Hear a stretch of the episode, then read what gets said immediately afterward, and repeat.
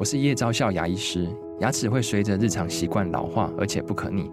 当珐琅质受损，牙齿结构会出现破裂，还有细微的小孔，导致我们牙齿变得又脆弱又敏感。这边我真心推荐贝欧尼修复牙膏，内含 BioHAP 成分，搭配正确的刷牙习惯，经科学实证，可在两周有效让牙齿再矿化，修复受损珐琅质的细微小孔。相关资讯及购买通路，请参考资讯栏连结。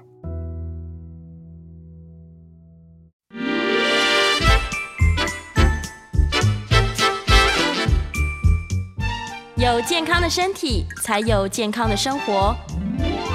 名扬扣专业医师线上听诊，让你与健康零距离。这里是九八新闻台，欢迎收听每周一到周五早上十一点播出的名医昂扣节目。我是肝胆肠胃科萧敦仁医师。那今天节目在 YouTube 同步有直播啊，欢迎听众在 News 九八 YouTube 频道留言询问相关问题。那我们在半点之后呢，也会开始接听大家的 call in，有相关的问题欢迎打电话进来。那 call in 的专线是零二八三六九三三九八。好，那今天是十二月四号星期一哈。那我们今天要讨论的主题是卫心症跟胃食道逆流的关系，那可能很多听众朋友说啊，什么是卫心症？好，是卫心症候群啊，其实它的全名是怎么样？哈，是这样子的。那我今天会花一点时间跟大家说明一下，什么叫做卫心症候群？那究竟它跟胃食道逆流又有什么关系？那为什么会挑这个节目？这挑挑这个题目啊，是因为我们上个月讲的这个喉球症，那。在门诊里面，在肠胃科的门诊，这样的病人很多。那慢慢的又开始出现了很多卫心症候群，又开始会有一些心脏病的一些症状出来，但是它其实是跟胃食道逆流相关的，都在这个季节发生。那所以我们今天花一点时间，好来跟大家说明一下，什么叫做卫心症候群。那为什么会在这个时节这种病人特别多？因为今天十二月四号。那我们照例也跟大家报告一下，再过三天就是大雪了。好，也就是我们记得在上个月呢，我们是十一月六号的节目。那因为十一月八号是立冬，所以现在事实上是冬季初冬已经过，哦，慢慢到了冬天的中间了。那现在天气越来越寒冷，所以很多这样的病人就慢慢多了。只不过在天气寒冷的时候，我们还是先讲一下，好，因为在天气冷的时候，水气重，天气温度比较低，温度低的时候，其实心脏病，好，心血管疾病，包括心脏病，包括脑中风是多，是比较多的。所以，我们今天要先来看一个消息，就是因为在十月二十七号哦，那在中国的前总理哈，就是这个李克强先生哈，他六十八岁就死于心肌梗塞。时间点落在十月二十七，很巧，刚好在深秋，那还没有立冬之前。好，刚刚讲立冬是十一月八号，那李先生是在十月二十七号过世的。那当然，这个全世界的华人圈哦，他还哗然说怎么会哈？因为他才六十八岁，那六十八岁就死于心肌梗塞，会太早吗？还真的是。早了一点哈，只不过在世界各地，包括在台湾哈，也有很多人在这个时间点是死于心肌梗塞了。好，那大家就很多的阴谋论啊哈，就讲说哦，可能是被心脏病死的。但是我个人觉得这个时间点呢，也非常符合心脏病死亡的时间。好，因为在深秋本来就是心脏病死于心脏病最多的一个时间点哈。待会会有一篇论文来佐证哈。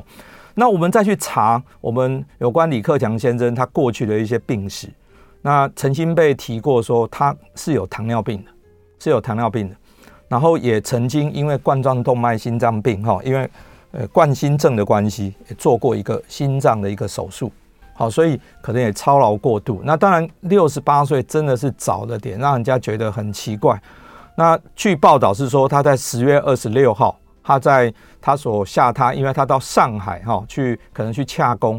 那在游泳之后，就忽然间心脏病就倒地不起。那当然急救了非常长的时间，当中也用了叶克膜，可是最后还是在二十七号的凌晨就宣告不治。哈，那这个时间因为六十八岁比较早了，所以我刚讲说很多阴谋论，但是我要从流行病学的角度来看的话，在深秋的时候得到冠状动脉心脏病死还真的蛮多的，还蛮多人的。那我们再回过头再看一下，十月二十八、二十七号之后到十月二十八号，我们在上个月跟大家报告过，在成功大学哈，我们台湾南部成功大学的一个乳癌专家，也是郭耀荣医师，他在五十二岁哦，就在那一天十月二十八号，今年十月二十八，居然脑中风就过世。因为我刚刚就讲，在冬天哦，本来就是心血管疾病非常的多，哦，所以五十二岁的郭医师就因为脑中风过世。那当然，国健署就提醒大家，你要预防脑中风、心脏病，那么这个三高的防治什么等等的，就非常非常的重要。我们待会会细细讲这个问题。哈，好，那只不过过了十月二十八号到进入到十一月，十一月六号的时候。刚刚评论过李克强先生过世的台湾的非常重要的一个财经专家范畴先生，他六十八岁也心脏病就离世了。那当然，在范先生他过世之前，都大家都知道说他过去就有一些心脏病史。那刚刚李克强他过世是十月二十七，他还评论过，他认为说有一些阴谋论的成分在里面。说范先生很可惜。他也在十一月六号就过世。好，这么多名人在这个深秋要进入立冬的这个时节就走掉。那只有今年是这样吗？我们再往后看，那我们再往更早，二零零七年有一位民歌手很有名哈，我们小时候都听他的民歌长大哈。这个马兆骏先生四十七岁，在二零零七年的二月，也是深冬的时候，就是他要过年那个那个时节。也是心脏病发就走掉了。那还有谁呢？好我们再看哈，在二零一三年的一月份，我们很有名的啊，体重哦，就是体积非常大的这个荣祥哦，那四十四岁也是心肌梗塞就走掉。那我在不久之前刚好在节目上有碰到荣祥荣大哥的的夫人，那有问过他，问说 荣呃荣强大哥他心肌梗塞是突然间发生吗？其实他跟我跟我说，其实在他过世的前几天，那荣强先生就一直抱怨说胸闷，所以事实上已经有一些预告的现象出来了。只不过这也发生在深冬，也就是在一月份。所以原来在十一月、十二月、一月、二月这几个月，哈，从天气开始变冷的深秋到冬天这段期间。都是心血心血管疾病的好发的时节，所以我们要非常的小心，哈，非常的小心。好，那我们要怎么去注意呢？那我刚刚讲过说，有一篇很重要的论文，哈，就是在二零二一年北京医院，哈，他们去观察隔日的温差大，也就是一天当中天气温度最高跟最低的这个温度差比较大的时候，他挂急诊。好，挂急诊的人数多少，就发觉说，确实是温差大，跟因为冠心症跟脑中风挂急诊的哦，这样有关联的。那假设在 YouTube 上的朋友就可以很清楚看到，我现在在画面上哈，那上面这个图哦，三角形的部分是属于冠状动脉心脏病。我们注意看，它的最高点是落在。十一月二十四号到十二月八号，然后之后就维持在高点。而脑中风呢，它最高点是落在十月二十五到十一月八号，好像开始天气开始温度往下降，往下降，温差很大的时候，就是一个很大的风险，很大的风险。好，所以我们刚刚那些名人啊，包括李克强先生，他在那个时间点哈，在这个时间点发生。冠状动脉心脏病，或者说像我们台湾郭医师，他产生脑中风，其实都是符合流行病学，它大概最高的危险的时间。好，所以我们要很小心，从这个时候都是心血管疾病的高危险群的时间，高危险期了。哈，好，那在台湾，另外有一篇论文，在二零零八年，好，这个是台中的医院，他们就是追踪去挂急诊的冠状动脉心脏病，也就是胸闷的人去挂。挂急诊，那什么时间点会最多呢？假设你当天平均温度低于二十六点二度，那会增加百分之三十到七十 percent，也就是大概五成，增加五成挂急诊的风险。那么假设当天温差大于八点三度，也增加百分之十五冠心症的急诊病患。好，所以不管是在哦海峡的两岸，不管是在台中或者在北京，其实看到的都是一样的情形。只要温差大，还有温度低，大概就是得到冠心症跟脑中风的高危险时期。所以就是这个时候，请大家要非常小心。好，那接下来这一张幻灯片，哈，我大概 YouTube 上的朋友可以看很清楚。我们中风跟冠状动脉心脏病，它的危险因子，我们把它分成两大类。一大类呢是没有办法改变的，那另外一另一大类的因子是可以改变的。哪一些是没有办法改变的？年龄，年龄越长的，好，比较要小心。第二个是男性要小心。第三是假设你的家族里面有这种风险，你要小心。那第四当然种族这没有办法改变了哈。那第五个很重要就是温度低哈，低温是一个问题哦，因为我还是强调哈，这个水克火哈，因为天气温度低的话就是水气盛，会克到心血管疾病的火。那这个时候水火不容，事实上要很小心的哈。那哪一些是可以改变的？我想今天大家要很注意哈。也就是我刚刚一开始就讲的三高的问题。好，你有血压高，你有血糖高，你有血脂高。那请问各位听众朋友，你控制得好吗？你多久没有量血压了？各位知道吗？天气冷的时候血压会比较高，你天气温暖的时候血压就会低一点下来。那请问你现在血压是多少呢？你有没有超过一百四呢？只要超过的话，那是否要回去再跟你的医师再商量？是不是在冬天？那我们血压药要加一点点。那你血糖又多久没有测量呢？因为糖化血色素一定要小于七 percent。那请问你目前是多少？那你的胆固醇，特别是坏的胆固醇、低密度胆固醇是多少呢？应该是不能大于一百三。那你多久没有抽血检查了？所以，我们这几个血压、血糖、血脂这边，我们在在我们在呃等于广播中，我们希望在空中提醒我们所有的听众朋友。好好的，最近去做一个身体检查。假设你好久没有查了，赶快去查查看，不要像我前一天，呃，上个礼拜了哈，有一个我们肝病的病人，我们本来整个目标都着重说他的 B 肝要怎么处理，结果他跟我讲说最近头很晕，结果我们指尖的血一测，他的血糖居然高达五百二，我都吓傻了，五百二，他自己都没有都没有警觉，赶快跟他处理。过了一个礼拜，当血糖降下来，头也比较不会晕了。否则说，哇，整个冬天，假如让他都血糖这么高，那可能脑中风风险就大很多了哈。那除了三高之外，很少活动的哈，很少去活动的，或体重过重的，或者抽烟，或者你喝酒喝很大量，那熬夜没有好好的睡觉，压力大的，或者心律不整，甚至于说我们讲颈动脉的话，这个颈动脉比较狭窄，这也都是。脑脑中风的风险，好，所以这一些可以改变的，请大家一定特别注意，好，特别提醒啊，三高很重要，好，然后每天虽然冬天了，可是每天活动都还是做一点，好，我记得呃上个礼拜刚好有机会去拜会，好，我们呃桃园市的张市长，哈，张善政市长特别提醒说，哦，其实台湾的冬天哈出去。啊，运动还蛮好的，因为这个时候天气温度呢十几二十度，运动的时候也不会流汗流太多，其实还蛮舒服的。好，所以趁这个机会呢，多活动也可以降低心血管疾病的风险。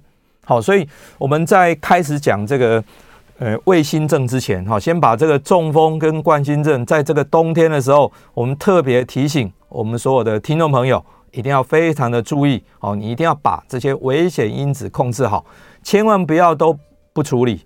等到真的发生的时候，那个就麻烦了。好，那我们紧接着就来讲我们今天哈最重要的主题了。我们今天真的还要讲的还是这个卫星症候群哈。好，那我先讲一个例子哈，这个这个病患哈，陈小姐，好，她是一位退休的资深的护理师，那今年大概五十八岁。那他在今年二月的时候，因为胸闷。心悸哦，心跳会感觉很快，然后一直冒冷汗。他跟我说，他坐在那边吃个早餐或者煮个东西，汗如雨下，要毛巾一直擦一直擦。那这种情形呢，心悸嘛，胸闷，当然我们会担心，大家会担心是什么问题？一定担心心脏病嘛，所以他就去心脏科看门诊。那心脏科医师一看，量他的血压，哎，偶尔血压会高到一百五、一百六。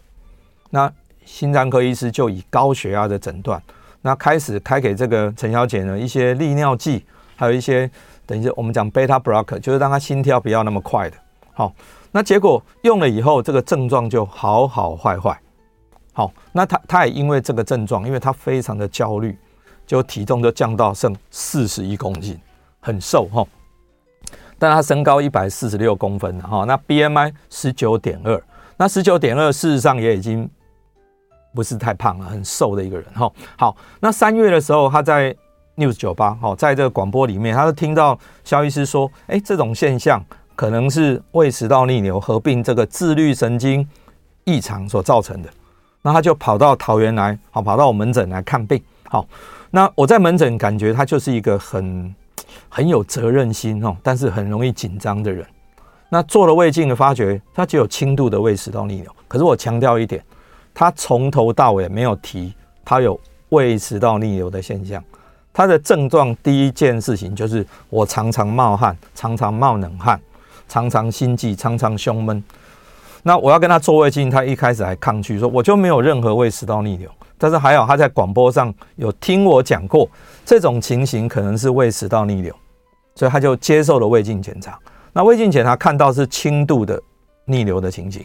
好，那因为我又看他是一个很紧张的人，那自律神经检查以后确定这件事情，所以我们大概除了给他很好的胃药以外，PPI，同时也给他一点自律神经的调节剂。好，那症状哎，很快就获得改善，那体重也逐渐恢复到四十五公斤。好，那这个时间点是在三四月，他到五六月的时候觉得状况很好，因为他的症状都没有了。那他到了八月份回诊的时候，他就跟我问一句话，他说：“萧医师，我可以停药吗？”那我是劝他，我说：“因为你现在哦，呃，事实上八九月慢慢那个时候天气很温暖啊。”我说你要停也不能完全停，好，可能减药就好。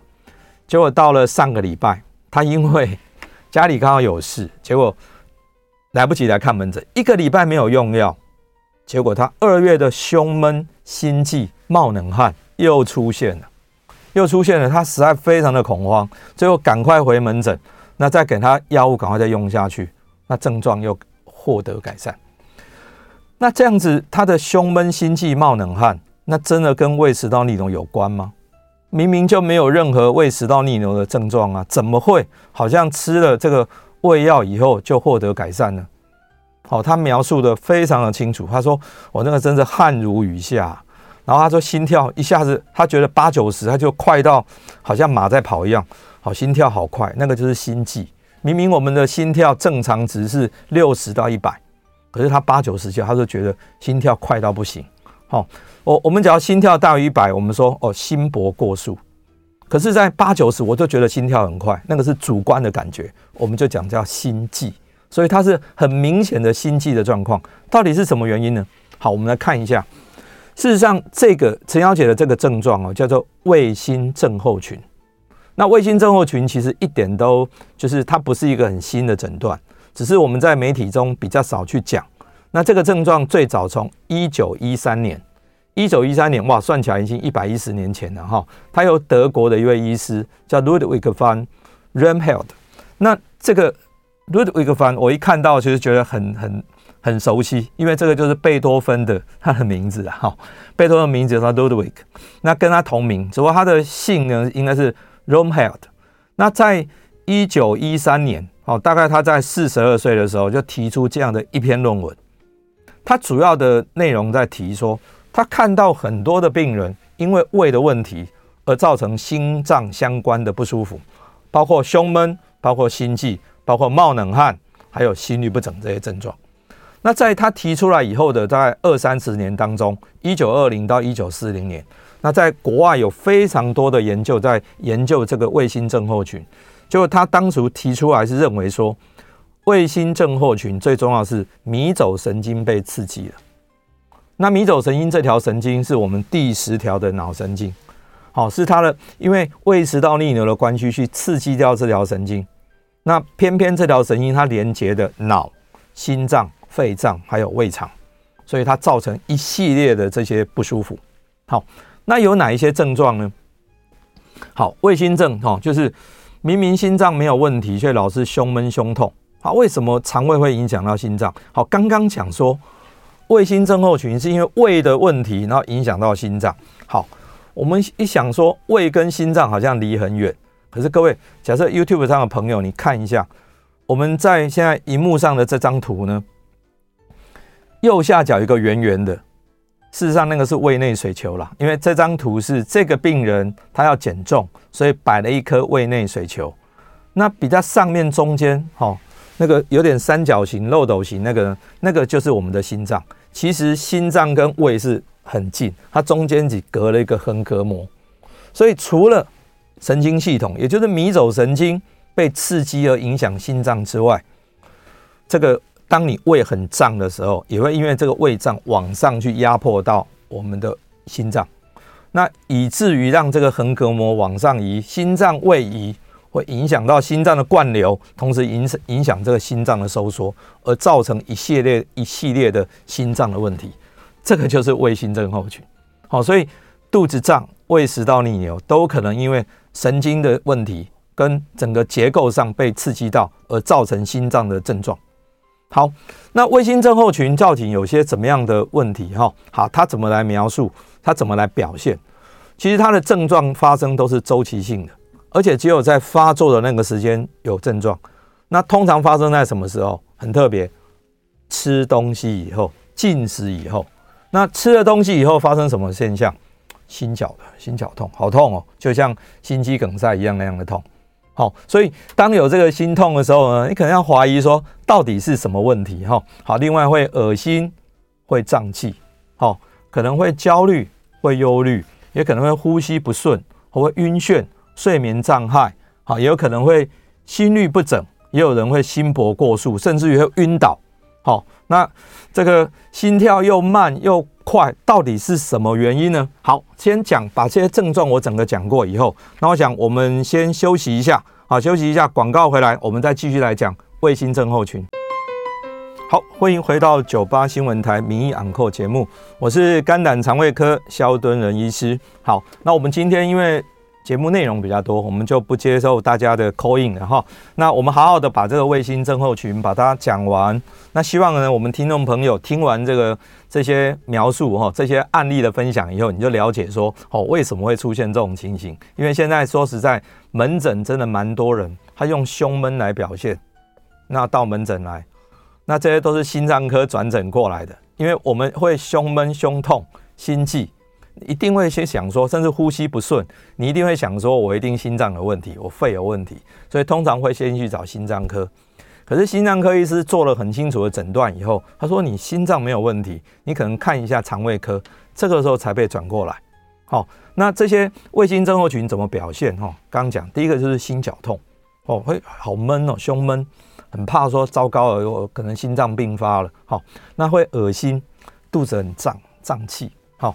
然后再来是很忧郁、很忧虑、很焦虑，好，就是整个人就是非常的没元气，然后就觉得很很，我们讲说很 depression 哈，情绪很低落。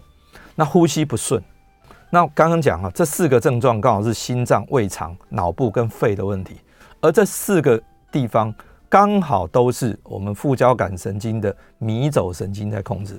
这个迷走神经啊很有趣，我刚刚讲哈。它是第十对脑神经，它、为什么会命名叫做迷走呢？因为它乱跑，明明是脑神经，可是呢，它却离开脑神经往下走，走到心肺，跑到肠胃，几乎全身都有它的存在。所以，当这个迷走神经被刺激的时候，那当然就会引起这些心、脑、肺、胃肠的一些症状。而它在哪里被刺激的？因为它是胃食道逆流跟肚子胀气，所以。胃这边因为有非常多的迷走神经，当它被刺激以后，就会引起第一个心跳会变慢，因为迷走神经是副交感神经，那副交感神经就让心跳慢下来，那心跳慢下来以后，慢到可能三四十下。那我先讲哦，我们刚刚前面那张图说，这一个 X 光片。X 光片这个胃里面的这个圆圆的，是胃内水球。其实这是一个很有趣的意大利的案例。这在二零二三年，就今年的期刊，意大利南部的一个医学中心，他发表的因为有一个四十岁的意大利的心脏科医师，男生，他因为要减肥，摆了这个胃内水球，结果他水球拿出来以后没有多久，他人忽然间晕倒。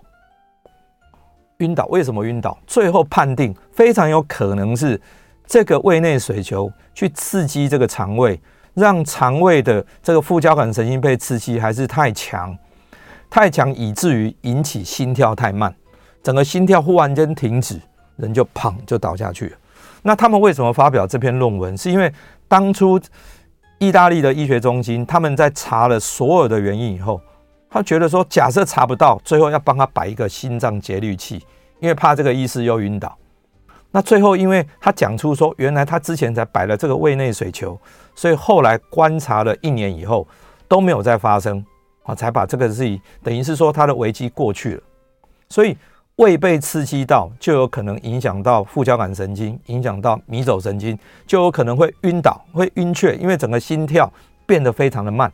那以因为这个心跳变得非常的慢，慢到呢人可能觉得说不行，我快要快要晕了。这个时候会反射的让交感神经兴奋起来，而交感神经兴奋起来会产生什么问题呢？心跳又会过快。心跳过快的时候，它的反应出现什么？心悸，然后开始冒冷汗。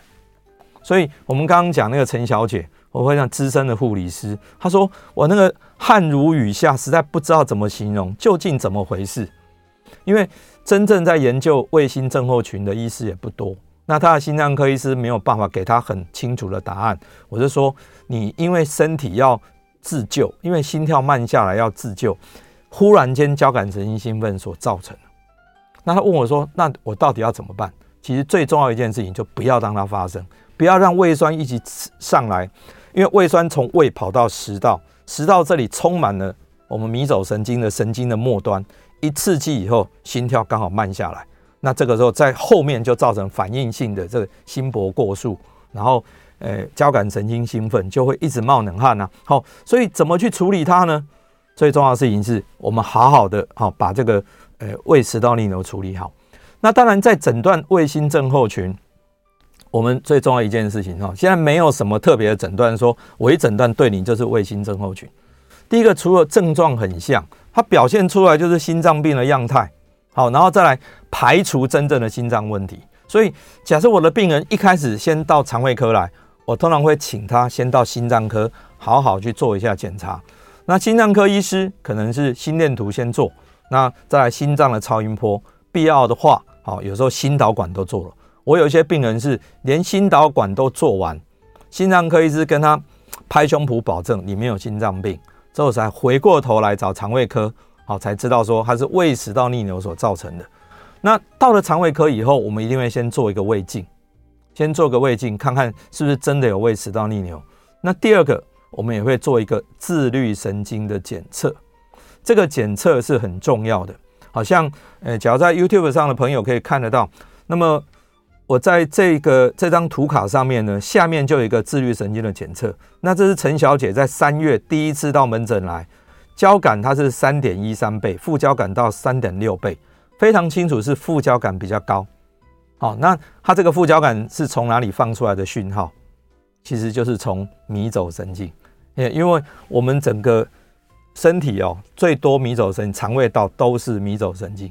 它就是因为迷走神经被刺激了，放出了病理讯号，所以这就是一个，好，这个呃副交感神经过强。那我们也判定说他有一个肠漏症，哈，就是肠子出问题了，所以他整个问题是在肠道。那因为肠漏症的关系，我们也帮他做一个呃慢性过敏原的检测，就发觉他最少超过三十种食物过敏，怎么可能？啊，因为他整个肠胃道说实在，他黏膜已经出问题了。所以，我们同时呢也帮他做了一些处置，做了哪些处置？好，也就是我们如何治疗卫星症候群，其实还是第一件事情，还是先把胃酸降下来，也就是要用 PPI。可是用 PPI 还不会好，一定要第二个，因为大部分的卫星症候群通常都是比较容易紧张的人，所以我们还用一点自律神经的调节剂。第三个很重要，我们用一个 beta blocker。那当然，在这个陈小姐这个案例里面，beta blocker 是用在哪里？是心脏科医师开的，因为心跳不要过快，先让它压下来以后呢，他会觉得比较舒服一些。那最后我们要修复一点肠黏膜，因为刚刚讲，因为这个整个肠胃道的黏膜已经大概有点有点出状况，有点发炎，所以它会漏了很多不该进到体内的一些过敏原。好，那我们修补肠黏膜就用麸醯胺酸，也用一点点益生菌。那当这些药物全部下去以后，那那个陈小姐很快症状就获得缓解。所以怎么治疗，大概是这样。好，好，那只不过我们要开始讲胃食道逆流的症状之前，我们再回过头来哈。刚刚那个意大利的医师，因为对我来说，因为这今年最新的期刊，那我当然为了说今天要上广播，我特别去查了，查了最新的。那这篇才刚刚呃前几个月才刚登出来，因为那个心脏科医师他提醒大家说，不要以为去动一些胃的手术，包括摆这个胃内水球就是安全的。好，而且它的发生是在水球取出来以后几天才发生。好，啊，当然他因为摆了这颗球，他也瘦了哦，他可能十公斤哦，可是却因为这个球去刺激到肠胃。而造成自己晕厥，整个倒下去不省人事，还差一点因为这样就会被心脏科摆了心脏节律器。好，所以那个心脏科医师发这篇论文是提醒大家，任何胃里面有胀气去刺激到这旁边的迷走神经，就有可能会引起这个胃心症候群。好，所以我也跟大家说，我所在门诊所看到的大部分的胃心症候群，用胸闷、心悸。冒冷汗来表现的，通常都也是个性比较容易紧张。那各位听众朋友，我在讲的是你吗？因为有些人他就是胸闷，然后心脏科医师就一直跟你信誓旦旦的讲，你就没有问题啊。这个时候你不妨你应该回过头来想一想，你会不会是胃食道逆流的问题？好，因为这个时候你用药呢，反而是要把胃酸先压下来，然后去调节一下自律神经，让胃酸往下，不要往上。那这样症状就不会发生，而不是一直在说我这个胸闷怎么办？好，因为什什么事情，好，冤有头债有主哦。原来你的心脏的问题是来自于胃，所以你只要不把胃酸压下来，不把蠕动弄顺来，那症状还是会一直存在。好，所以假设你已经到心脏，我我建议是有这个问题，一定先找心脏科哦，因为心脏科排除掉心脏的问题还是很重要的。好，你一定要先心脏科把我刚刚讲心电图做了，心脏超音心脏超音波做了。那有的人是自费花一点钱做电脑断层，甚至于说因为症状很严重，心脏科医师帮你做了呃心导管，哦，整个冠状动脉摄影都做完了。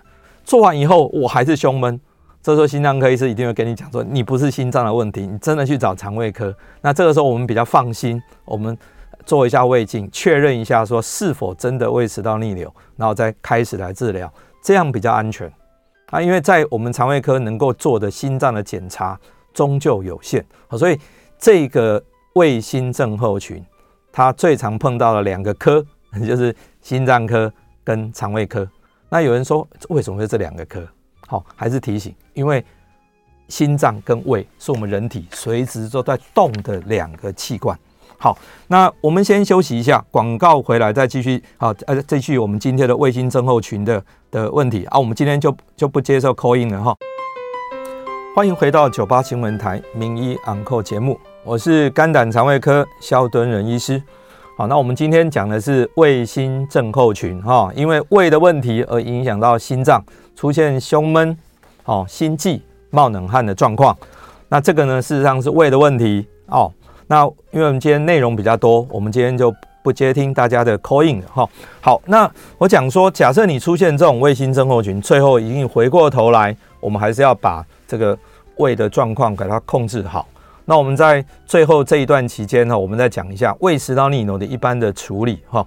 那胃食道逆流，我想我们在节目中讲了非常多的次，非常多次了哈。它就是一个礼拜里面最少有一次，你胃里面的东西跑到食道。那引起的一些症状，那最典型的就是你是咖啡、吃甜食，让你胃食道逆流吗？我们大家都耳熟能详的广告词，就是会灰球心，整个胸前就是觉得烧烧的，那一直有胃酸的逆流感。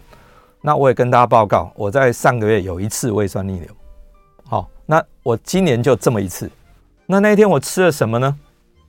我是让早餐哈，早餐吃了吃了一个饭团。啊，那个饭团可能是甜度比较甜，而且是糯米的东西，我吃了以后一口酸水往上跑，那一口酸水往上跑，那当然觉得很不舒服哈。还好我赶快吞一个口水，口水是弱碱性的，赶快把它压下去，哦，就控制下来。因为大概大部分人在一生当中多多少少都会发生，哦，有时候是吃太多，有时候吃太饱都有可能啊。发生的时候赶快处理就好，也不一定要用药，因为是偶发性的。好。那这个是典型症状，火烧心跟胃酸逆流感。可是有一些非典型的，非典型的是什么？就是我们上个月讲的喉球症，一直引起咽喉炎，那咽喉一直有异物感。最近这个病人还是很多哈，然后会慢性咳嗽，晚上咳嗽比较多，有时候躺下去更厉害，再可能也会造成气喘。那我们今天讲的就是非心因性的胸痛，也就是这个胃心症候群，这个病人也不少。那另外有一些病人，他会口水过多，哦，这个都是副交感神经被刺激到所产生的情形。好，那怎么诊断？假设你真的怀疑的话，肠胃科医师一定会建议你做胃镜。那我建议大家，你真的不要拒绝，好，不要因为怕做胃镜。现在呢，胃镜呢可以用无痛的，好，其实你真的是打个针，好好睡一觉，醒来就做完了。那这样用胃镜来诊断胃食道逆流，它的专一性非常的高哈，就可以诊断得非常的清楚。好，那胃食道逆流为什么呢？为什么会得到胃食道逆流？我们讲哈，遗传还是占了三分之一，那另外环境因子占了三分之二，而这些环境因子非常的重要哦，包括肥胖哈，体重过重会哦，还有刚刚我们讲的三高，我说冬天的时候心脏病要小心哦，三高哈也是体重过重就是会有这些问题哈，然后再来是不良的饮食习惯，哪一些习惯呢？吃甜、吃油、吃饱、吃快、抽烟、喝酒、太紧张、太忙，这些都会。那当然有些比较特殊的食物，例如说柑橘类、番茄、巧克力，那这就看人了。有些人可以，有些人不行。那你自己你在吃东西，你只要发觉说一吃怎么就有胃酸逆流感呢？那请你就要特别小心了。还有某一些药物可能会引起来哦，例如说高血压药里面的钙离子阻断剂，还有一些骨科开的肌肉松弛剂。也有可能会造成胃食道逆流，那当然年龄大的人也比较容易。好，那再就是我们今天讲的很重要，在季节转换的时候，在现在就是已经冬天了，可是对台湾来说，我们每天的温差还是非常的大了。前几天又热到二十几度，今天又低到十几度，还有一天当中早晚温差很大，也都是。还有你是一个紧张的人吗？也比较容易哦。还有压力大也容易。好，公司又教你很交给你很多的 project。这么多的专案下来，哦，每天都没办法好好的休息，好好的睡觉，这个就是觉得不舒服。那这个都是胃食道逆流的病因。好，那所以胃食道逆流的治疗，我刚刚其实上在我们前面那个案例陈小姐的时候，我就讲得很清楚。事实上，第一个还是先把胃酸降下来。那我跟各位听众朋友报告是，千万不要担心短期的用 PPI 这个指使胖普阻断剂，我们在节目中也讲了很多次，使用太长期。可能会让钙离子的吸收变少，长期用会造成骨质疏松，但是通常是更年期以后的妇女比较容易，而且短期用是没有问题的，不要怕，先用一下，先把症状压下来，然后再来是肠胃的蠕动也要促进它。那这个我们通常还是用一些自律神经的调节哈，因为肠胃的蠕动是自律神经的控制。那一些非药物的治疗很重要，体重控制，不要穿太紧的衣服。不要吃甜的，不要吃油的，你不要吃太饱，不要吃太快。还有一个，睡前三小时，请你不要吃东西。否则你睡前三小时吃，你一躺下去刚好逆流上来。好，那必要的时候不得已呢，床头要抬高，大概十五到二十公分呢。那烟酒当然能戒就戒喽。好，前几天一个台商回来，他逆流很厉害，他说没办法，他出差的时候每一天都要喝酒，他逆流好严重啊，可是他是没办法工作。我说你就你就。那个假意的喝两口就好，喝一点点嘛，哈，喝多喝少，诚意最重要，就是不要喝太多，好，你诚意到了就可以，你喝太多自己身体会出问题。那大伙说不要太紧张，不要太忙，我说啊，这个是老生常谈，哦，因为说实在环境不容易改变，但是你自己知道说碰到这种季节，你本来就很容易发作，你就要很小心去处理它，好，好，所以还有一个我们今天要讲哈，说体重控制的问题，哈。在假设 YouTube 上的朋友就看得到，我在右下角摆了一个体重正常，然后微胖跟很胖的人。那在这个当中，我们就看得到胖的人呢，不管是在皮下脂肪或内脏脂肪，它就一个很清楚的去压迫到上面的胃。那你这压迫到以后呢，你当然就是胃就会很浅，一吃东西呃又嗝上去了。那你这个你不减肥怎么会好呢？所以我们有很多病人是，第一个他体重就是过重，所以时间到了他就会发作。第二个就是他就是一个紧张的人，到了季节转换的时候，第一次是什么时候？第一次是三四月，三四月天气就是由冷要变热，哎，季节转换。第二个时间就是十月、十一月，这就是由热变冷。当温度开始变换的时候，就出问题，就出问题。好，所以我们在肠胃科门诊，很多病人，我在十月看到的病人，我往前一看，哎，三月也来一次，怎么跟候鸟一样？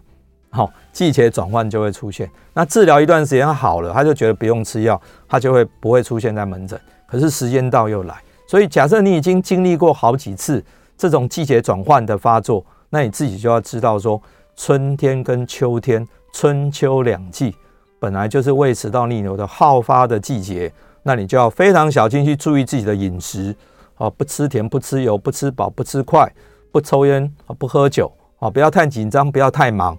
那你这样就可能就会好一些。那当然也提醒，有一些病人是便秘的关系，便秘因为下面不通，它也比较容易往上来，所以下面要让它通，我想是很重要的。好，那在这边我有一张图卡哈，这张图卡是二零二一年的一篇论文，它讲不管是气喘，或者是胃食道逆流，或者是睡眠呼吸中止症，这一些疾病都跟肥胖有关，而它是互相交杂的。所以你假设你有气喘的问题，搞不好你是逆流来的，好，所以那再回过去头去推，可能最终的原因是体重过重。所以你假如能够把体重减下来，那么逆流才不会一直的反复的发生。我想这个蛮重要。好，那这张图也是再次的强调说，体重过重，我们这个内脏脂肪对我们整个身体的一个影响了哈。假如你像左边那个图一样，整个肚子里面有非常多的内脏脂肪。那你又有三高的问题，又去压到胃，又有胃食道逆流问题，又有肝的脂肪肝的问题，那这个对健康影响就大了。好，好，那所以我最后呢，大概提醒大家，真的有问题就请肠胃科医师帮你做一下胃镜。当然，只要是以胸闷来表现，请你先找心脏科，先排除到心脏的事。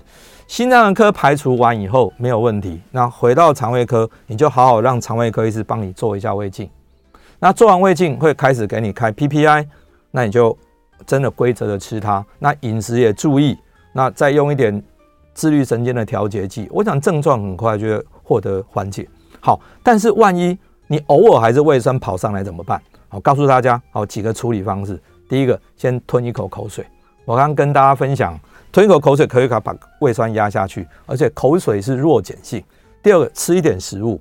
很多病人会分享说，他吃一点那个苏打饼干。好，这个有点碱性的，有点碳酸、碳酸氢钠的东西。那吞一点口水，或吃一个什么呃胃散，好，那个下去可以把胃酸中和。好，那再来是第三的方法呢，把那个制酸剂，也就是 PPI，再吃一颗，先让胃酸再压一下。那当然更快的，目前有一种叫海藻酸钠，那这个呢是缓解的速度会更快。好，这个是万一你不小心酸跑上来的时候，那紧急处理的。当然，我还是提醒大家。假设你能够把危险因子都处理好，那你就不会一直发作，你不会反复的来。哦，所以最近又有一些病人问我说啊，我什么时候可以停药？啊，我说停不停药要看你啊，停不停药不是不是问医生，停不停药是看你。我要问你说啊，你体重控制了吗？哎，你最近是不是压力小一点？你饮食有注意吗？只有这些都注意了，你才不会再发作。哦，所以胃食道逆流的处理一定要全方面的。哦，全方面的去了解你的生活作息，哦，那处理你的体重，处理你的压力问题，才能够以后不会再复发。好，那我想我们今天节目就进行到这里。那我是肖敦仁医师，哦，非常谢谢今天大家的收听。我们强调的是胃心症候群是胃所引起的心脏的问题。好，我们今天就讲到这边，再见。